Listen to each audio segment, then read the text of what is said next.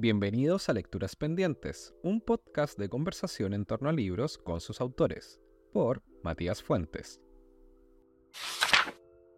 En la lectura pendiente de esta semana conversamos con Nicolás Campos Farfán, quien nació en Santiago el año 1983 y ha publicado el volumen de cuentos Te convertirás en un extraño, el poemario Bocoder y las novelas La distancia, Un amigo es una niebla y Tres ceremonias motivo de esta entrevista.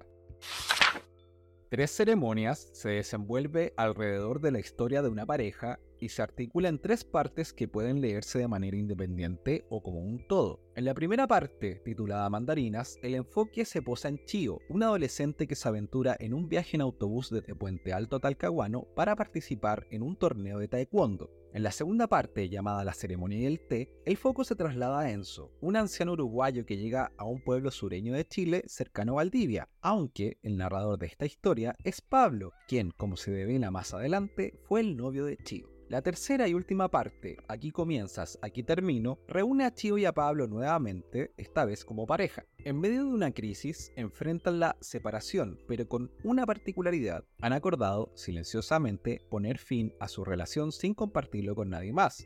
Este acto cómplice se convierte en un ritual que confiere a su separación una cualidad de secreto compartido. Esta novela muestra a un autor consolidado con su estilo narrativo, el cual destaca por una prosa sobria, pasajes reflexivos e imágenes evocadoras, además del empleo de diversas estrategias narrativas, cuyo resultado da un texto complejo, polifónico y de múltiples capas. A continuación, les invito a escuchar la conversación que tuvimos con Nicolás Campos Farfán en torno a tres ceremonias. Hola Nico, ¿cómo estás? Hola Matías. No, bueno, Primero comentarte que disfruté mucho la novela, me, pareció como lo, a nivel de narrativa lo más arriesgado que, has hecho. Y que si bien, no sé, si consideramos los cuentos de Te convertirás en un extraño, de la novela anterior, eh, Un amigo es una niebla, y esta publicación hay una especie como de proyecto o ideario que está cruzado por varias, varias temáticas. Está la, la provincia siempre en contraste con Santiago, eh, la música, la precarización de las humanidades universitarias, los frágiles de las relaciones humanas y ciertos elementos contemplativos que son muy característicos de tu narrativa. Em, ¿Tú consideras que, detrás de eso hay un proyecto? ¿Estás como armando una especie de, de proyecto como escritores, no sé, o, o, en realidad se ha dado? Sí, o sea, no hay una agenda preparada, pero hay un montón de cosas que se repiten y mucho. A ver, estás hablando de la provincia. Sí, pues. La provincia es importante porque he escrito de, de los lugares que he conocido eh, a, fondo, de los lugares en los que he vivido, que son Ventana, esta playa cerca de Quintero, eh, sobre Valparaíso y sobre comunas de Santiago, pero que no son Santiago Centro ni, ni las comunas de las que se suele escribir que son Salimos de Ñuñoa. Providencia, Ñuñoa, claro. Además, supongo que soy provinciano, aunque me di cuenta de eso hace poco. ¿Pero qué, es ser provinciano? Es una posición que se toma sabiendo que hay un centro y que tú no estás en él. Si es por eso Chile entero es provinciano, o sea, a lo Raúl Ruiz un poco. Claro, bueno, Raúl Ruiz decía que Chile es el extremo occidente, como una posición muy rara. Eh, y eso es importante, aunque igual, no sé, es importante, pero no quiero que, que lo sea tanto, solo el escenario. no quiero que sea un código, así como algunos ocupan mucho la idea de territorio. No me interesa tanto esa representación rigurosa, no me ocupo cosas donde viví nomás. Igual hay un tránsito, lo que me parece eh, interesante, o sea, sobre todo en esta última novela, que está Talcahuano, está Niebla, están las comunas periféricas de Santiago, eh, bueno, si, ah, si recuerdo, estaba el paraíso, si recuerdo también tus cuentos, bueno, ahí estaba Ventana, en Un amigo es una niebla está Valpo, o, esa... Sí. O ese pimponeo Valpo Santiago. Solo escribo de lo que conozco por lo menos en, detalle. Bueno, ese es uno de los temas que, se repiten más. Eh, mencionaste la música y esa parte no la entiendo, pero... De hecho, eh, la novela parte eh, desenrollando un cassette con... o haciendo referencia a desarrollar un cassette o reunir un cassette con un lápiz. O quizás la experiencia musical, pero más como de lo que podríamos ser un poco de nuestra generación. Claro, yo, pienso en la gente más chica ahora y no, no, no, cacha un poco esa dinámica del personal estéreo, de, de reunir un cassette, ni siquiera lo que claro. quizás Sí, probablemente, no me había dado cuenta, pero sí, se, ha permeado esa, idea de que la, música era más importante que lo que es ahora. La experiencia del conseguirse un disco era súper difícil y sí, ahora no sé si lo he vertido tanto en, esta novela, pero, pero sí, eh, es normal eh, y es importante sobre todo y, sigue siendo incluso a veces más que la literatura para mí para conocer gente o incluso con la gente que trabaja con la que trabajo relaciones en, relacionadas con la literatura sí es importante. Te mencionaba lo de la música porque, claro, o sea, si recuerdo el libro de cuentos, eh, el sonido de un cassette al detenerse, eh, si recuerdo la, la, novela, también la referencia a Fact Twins, y está esa vinculación, esa vinculación a partir de la, o sea, de las personas a partir de la música. Sí, me gusta que, la gente se, defina por un poco por la música, dice harto de las personalidades. Igual puede ser como un tema generacional, ¿o no? Mí me pasa que, no sé, quizás la, gente más joven es más, yo me siento viejo ya hablando de esto, pero gente joven es como más ecléctica, por lo menos lo veo en mis alumnos. Sí, pero a la gente le sigue gustando la música igual que siempre. Quizás lo único que, que ya no es lo mismo es que a la gente le interesan menos los discos. Y ya no es parte de. suena medio tonto a los demás definirse por, por la música. Y, y, lo es. Pero tiene cierta gracia exagerar esos rasgos. otra cosa de la, de la. llamémosle agenda, de los patrones que se repiten, es que casi todos los personajes casi todos los, cuentos y todo se tratan de relaciones que están fuera de las familias. Y tampoco, y también suelen ser gente que no, vive en, trabajo estable o trabajo exitoso. Bueno, ahí está el elemento de la precarización, pues. Ah, claro, sí, eso mencionaste la precarización. Y Sí, la precarización de la humanidad universitaria. Sí, no, no creo que me preocupe escribir sobre la, gente que estudia humanidades, no, sería súper limitado, pero sí me gusta que los personajes, aunque tengan pegas nada que ver, trajen de soldadores, carteros, cosas, si muestran preocupaciones, si no literarias, afines a la literaria, que profundicen, que se muestren un poquito más inteligentes o, o que tengan personalidades un poco más artísticas de lo que suelen ser las novelas de trabajadores. Cuando la gente escribe sobre trabajadores, suele simplificarlo mucho, un poco menospreciarlo. Y me gusta subrayar que la gente, toda la gente tiene, aunque no sepan decirlo, tiene preocupaciones e, e intuiciones que caben dentro de lo literario, o de lo poético.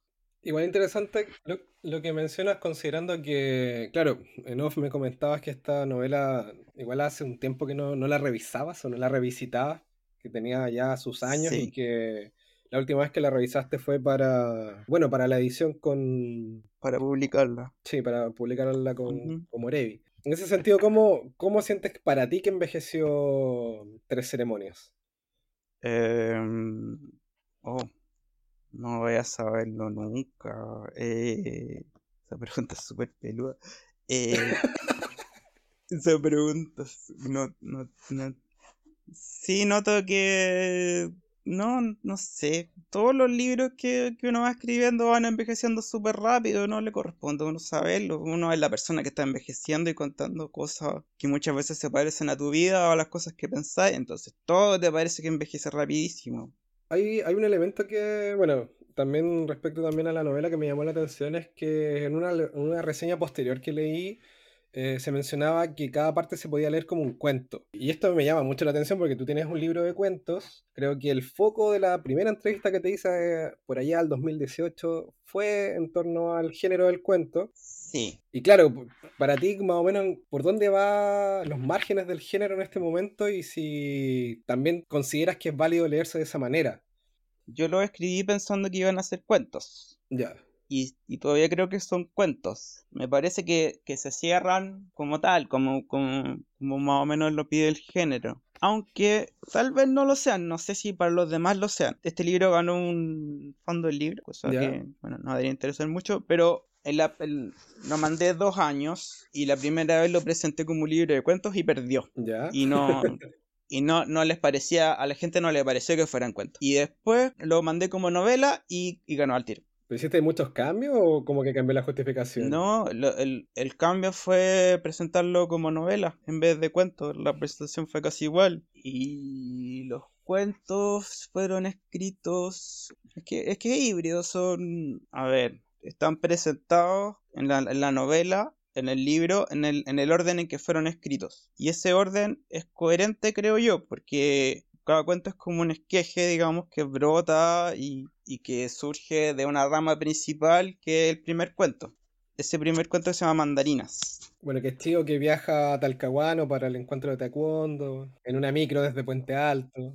Sí, y bueno, era, en principio era solo un, un, un relato y no, no, no, había intención de escribir más. Tiempo después se me ocurrió el, segun, el segundo cuento, que es el del, se llama La ceremonia y el té, en la que una persona dice ser la pareja de, de esta, de la primera narradora. Eso surge muchos años después. Y después, de forma supernatural, aparece la, la idea del tercer relato, pensando en esta pareja, ya de ya unirlos. La idea probablemente es que cada cuento o, cada estos tres relatos sea como un comentario del otro, como, como un final. Se puede decir que el, segundo relato funciona como un, un final, una adenda al primero y que el tercero también a su vez habla de los otros dos a su vez tiene un movimiento un poquito extraño en que el segundo igual puede ser el final del tercero,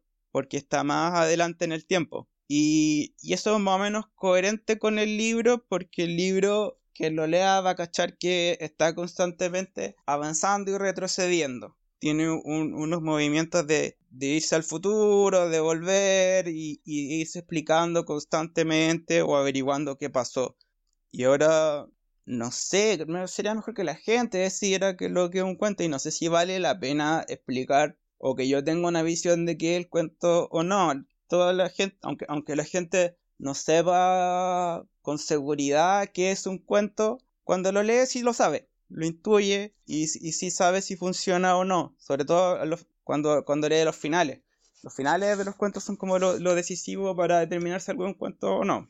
Más allá de la mm, como, bueno, de la disquisición eh, técnica del, formato, creo, considero que Tres Ceremonias, em, eh, su mayor mérito está en que se logra mucha profundidad en torno a la, a la historia de Pablo y Tío, o de Tío y Pablo, mejor dicho, que, que, esta pareja, cómo esta historia se quiebra y también la profundidad que, se, que uno ve o que lee o de la que se da cuenta a partir de lo que mencionaba, pues no sé, escolarmente llamada técnicas literarias. Está, hay cambios de narrador, saltos temporales, la disposición fragmentaria y cómo también se van interrelacionando.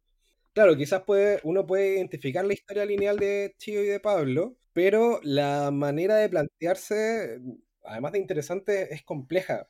Recién comentabas que de cierta manera crecieron o se generaron orgánicamente las ideas de estos cuentos a partir del primero, pero hiciste una revisión posterior, ya cuando tuviste los tres y fueron parte de esta unidad que finalmente dio tres ceremonias.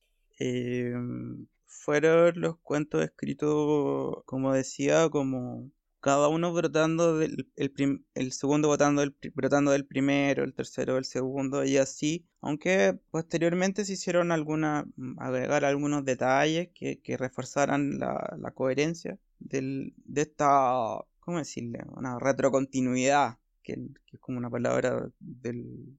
que es como de la narrativa de, de las sagas como tipo de la Guerra de la Galaxia o, los pero igual, pero igual me gusta. Aparte tú Supongo que este ejercicio yo, yo lo aprendí más que leyendo los X-Men. Cosas así, literatura de, de adolescente, aunque después uno trate... Y bueno, y también porque, claro, si me fuera la literatura, la historia de la literatura tendría que ser Balzac, pero no, no me gustó. Nunca me gustó mucho Balzac, pues te estaría mintiendo. En, cine hay ejemplos. Y, bueno, como me hablaba, no, no traté de, hacer un, la historia de una pareja. Salió nomás. No sé si hubiera querido escribir la historia de una pareja, si hubiera empezado por, por el tercer relato, sencillamente después esto se hubiera acabado el tiro. Y no es porque tenga algo malo escribir sobre pareja, sino que hubiera sido un, punto de partida muy tradicional del, que me hubiera dejado un poquito, me hubiera sentido más pesado, que tiene, es como escribir sobre relaciones de pareja, como tiene límites muy claros.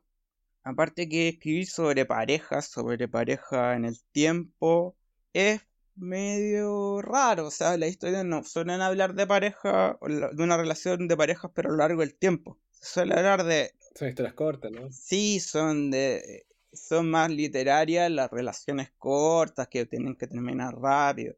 las parejas tradicionales son, para narrar, son más fome o difíciles de, explicar porque son un montón de tiempos muertos que de alguna forma funcionan.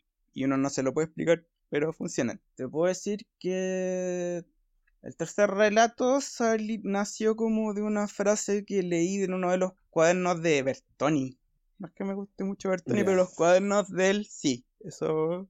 Es que son entretenidos. Como quizás tiene esa espontaneidad, no sé. Sí, son muy superiores a los poemas. Que a mí me gustaron hace mucho tiempo, pero no, no, han envejecido bien. Envejecieron mal.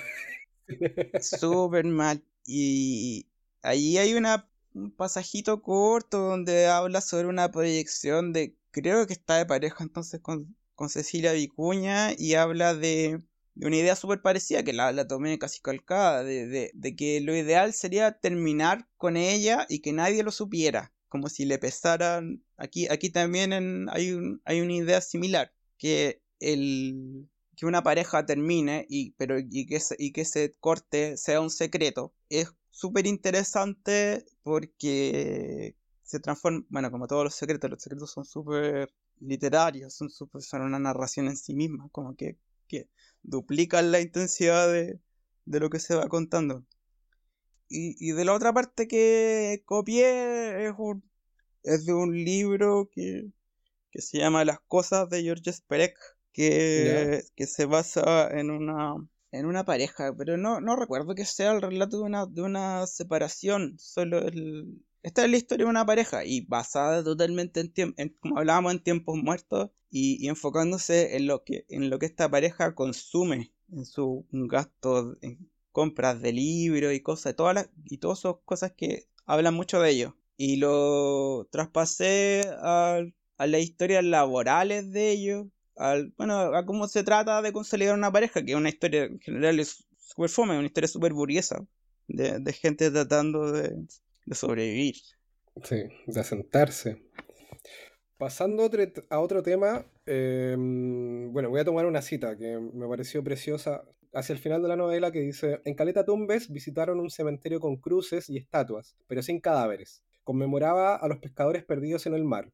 Bajo las lápidas yacían solo ropas y otras pertenencias. Esta cita quiero hacer, quiero ligarla con la pregunta de mm, cómo sientes o piensas que tu novela está ligada con eh, la línea editorial de Comorevi, que es este sello de Valdivia, que, bueno, se hizo conocido primero por publicar poesía.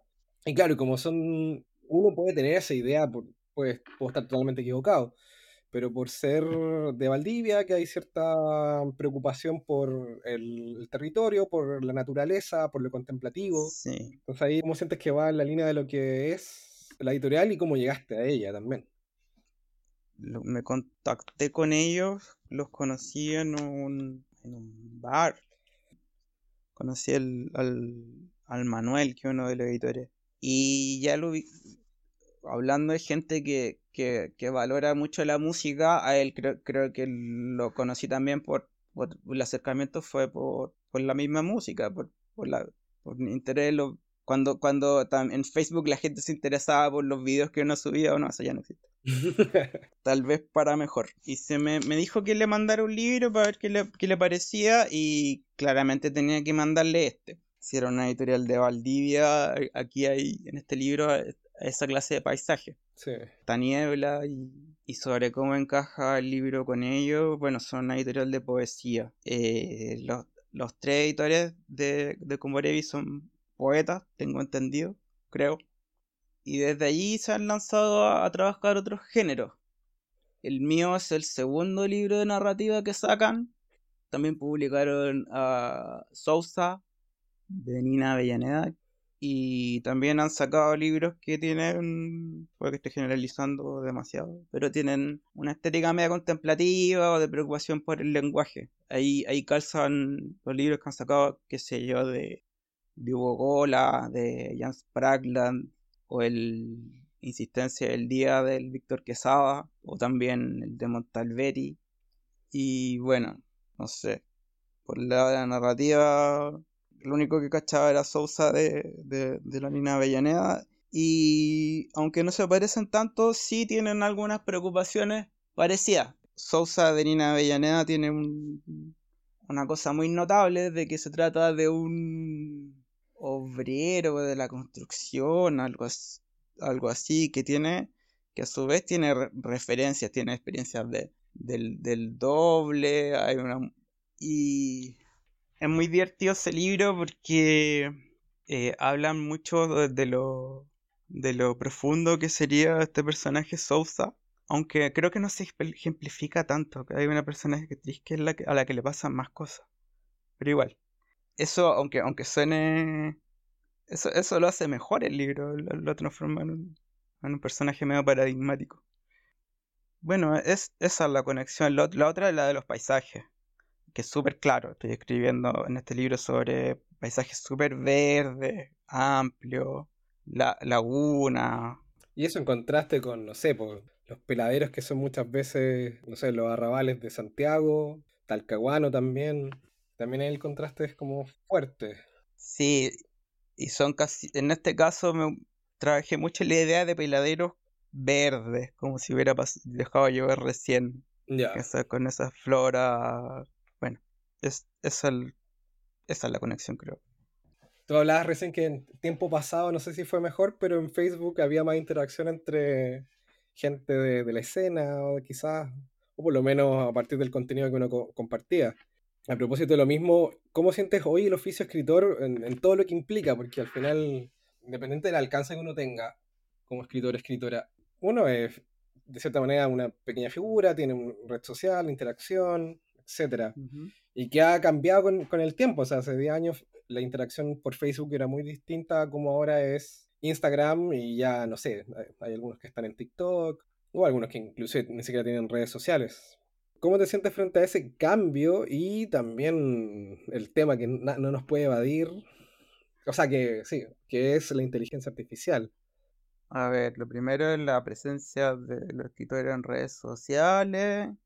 Eh, es importante porque a varios escritores les sirve para surgir, pero a mí no me interesa. Encuentro como que tú no tienes que trabajar un personaje, repetir demasiadas cosas o, hacerse parte como de una conciencia muy que tiene que estar muy de acuerdo a la idea de, la gente. Estoy pensando en Twitter, donde corren algo parecido a ideas. En otras redes sociales da lo mismo. Sí, no, creo que te puedo decir más que eso. Lo de la, lo de la inteligencia artificial me interesa más. ¿Por qué? claro, obviamente puede afectar como no el oficio escritor. O sea, hay gente que piensa que la escritura murió con la irrupción de los modelos de lenguaje. Mm, eh, o sea, ha habido de todo. Mm, no creo, no va a pasar eso. Y aparte que por lo menos hasta ahora las inteligencias artificiales han demostrado ser súper simplonas. no sé, ¿tú has leído poemas que hacen las inteligencias artificiales? Sí, sí. O son súper... Son como la parodia de la parodia de la parodia. Sí, no. o también le he pedido generar narraciones en base a A o, en base D y no, no, no lo logran. No, está, no tienen la conducta errática de la gente que... Y... De hecho, es, es, tan fome, pero... Pero no, no importa, no. Prefiero, prefiero enfocarme en cuando las inteligencias artificiales se equivocan. Ahí está lo, lo, lo que le puede servir a uno, como por ahora como, como escritor, incluso a, a, cualquiera, a nosotros en general, no nos puede interesar mucho la, la conducta robótica de, de un robot. dije la conducta robótica de un robot. Eh, no, lo, lo, más interesante es cuando, qué sé yo, un robot se cae, cuando, cuando desvaría, cuando empieza a tirar comentarios medio nazis, que ha pasado muchas veces. Eh, en, la, cuando, cuando se demuestran ser estúpidos. Eso ha sido lo más eh, ejemplar. Lo que más podemos decir, oh, se parecen un poco a nosotros o, pueden plantear un relato en el que podamos vernos. Pero, y volviendo a lo de la escritura, sí puede tener un, un efecto, pero es como de ejemplo negativo, no, no positivo, no, no, no real. O sea, lo, lo, único que te puede pasar es que, que ve que si tú escribís como una inteligencia artificial, o una inteligencia artificial puede copiar un texto como el tuyo, está ahí liquidado. Pero ¿a quién le puede pasar eso? Tendría que ser. Tendría que escribir como. No no escribir, o redactar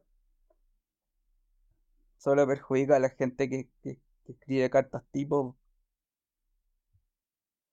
Y, igual incluye una idea un poquito fantasiosa de que estas literaturas generadas por computador te dan al tiro una imagen de qué es lo cliché, qué es lo que se acabó. Eh, eso sirva más para editar, pero no para escribir. Eh, quizá de una, un, ejemplo de lo que de lo que no hay que hacer. Ya como para ir cerrando, eh, bueno, preguntarte qué has estado leyendo últimamente. Lo último que estuve leyendo fue a Carolina Sanín, ¿lo ubicáis?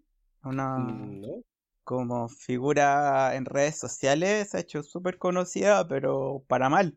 Porque ha estado mm, por frases que ha dicho que son súper terf contra gente transexual. Y un caso un poquito como J.K. Rowling, pero en menor escala latinoamericana.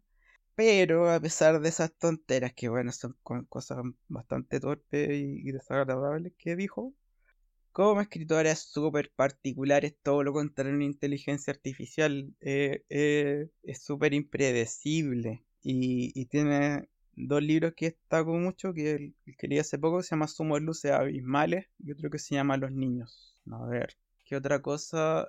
Eh, leí una novela chilena que se llama Iluminación Artificial, de, de escritor se llama Christopher Vargas Cayul, al que la verdad no, no sé si sirve que la presente porque igual es reconocido, solo pasa que yo lo leí tarde porque le tenía un prejuicio de que iba a ser una novela de tema social un poco estándar, como dentro de la tradición que hay en Chile, que es una tradición súper hecha, un poco cansadora, y él tiene un poco de eso, pero es mucho más que eso. Mete reflexiones muy sorprendentes y también volviendo al tema a un niño de, que vive en una toma, también le da, reflexiones súper interesantes, momentos de, de, una condensación poética súper especial. También es recomendable un libro que se llama, eh, se llama Casta Viva, que es un escritor que se llama Carlos Leighton. Es un, está un poquito condenado a, a quedar como en una segunda línea, a no recibir tanta atención porque se, no, nunca aborda temas de manera tan directa y evita las lecturas más, más obvia, incluso para lectura un poquito más sofisticada. Igual es, resulta medio esquivo. Tiene bacán que mezcla el, un poco el barroco cubano, cosas como en Carpentier, Piñera, cosas así, pero vertido a, a, otros escritores también chilenos sumamente esterizantes, como Cub, ¿qué otra cosa? Estoy ahora en el velador, tengo un libro de la Sadie Smith. Puedo hablar de las primeras páginas. Se llama Con total libertad y un libro de ensayo. Ella es súper lúcida, un poco limitada porque es una escritora que, escribe para prensa y, la gente que escribe para prensa siempre está como un poquito autocensurada. Pero es súper lúcida igual y, en estos ensayos escribe sobre el, triunfo del Brexit. Que para el que lea de eso le va a sonar todo igual a cómo fue el, triunfo del rechazo en Chile, que es horrible. es horrible. Es, es, como pegarse la, latigazo en la espalda. Y, y otro, otra cosa, otro libro que me gustó fue de, que, de poesía, no hablaba nada de poesía. El libro de las renuncias de Mariela Malwe. Nunca queda muy claro a qué tipo de renuncias se refiere el libro, pero en general los poemas se, se tratan sobre eh, momentos medios de, de encontrar, de a ver, ella encuentra muchos detalles y, sensaciones en lo estático. O mejor dicho, no en lo estático, sino en una acción que es negativa de alguien que, se detiene, que se frena. Y, de allí hace muchos hallazgos notables. Por lo demás, tiene una. algunos poemas o versos tienen un efecto súper cuático que, en que hablan de sensaciones del cuerpo en las que al leerlas no podía evitar parar y preguntarte si lo sentí. ¿Se te provoca eso? Em, sí, pero son algunos versos, pero son versos muy, muy notables. Ya, pues Nico, muchas, muchas gracias por el tiempo, por la conversación. Y ahí espero que estemos conversando a un próximo libro. ¿Se viene algo nuevo sí. próximamente? Eh, sí, hay libros listos. Sí, ya tengo, tengo, tengo, dos libros listos que no, todavía no los he mandado a ninguna parte, pero estoy escribiendo otro más. Así que. Ya. Ya, pues, ahí nos encontramos de nuevo entonces. Un abrazo. Sí, Matías, un abrazo. Muchas gracias por quedarte hasta el final. Esto fue Lecturas Pendientes, un podcast de conversación en torno a libros con sus autores.